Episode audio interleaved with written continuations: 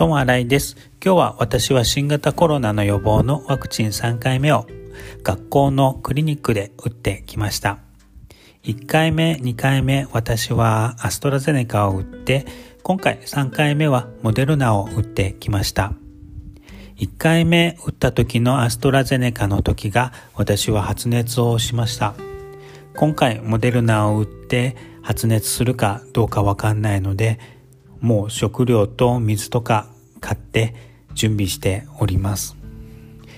今日の夜と明日はゆっくりしたいと思います。皆さんも寒いですのでどうぞゆっくりお過ごしください。ともあらいでした。ありがとうございます。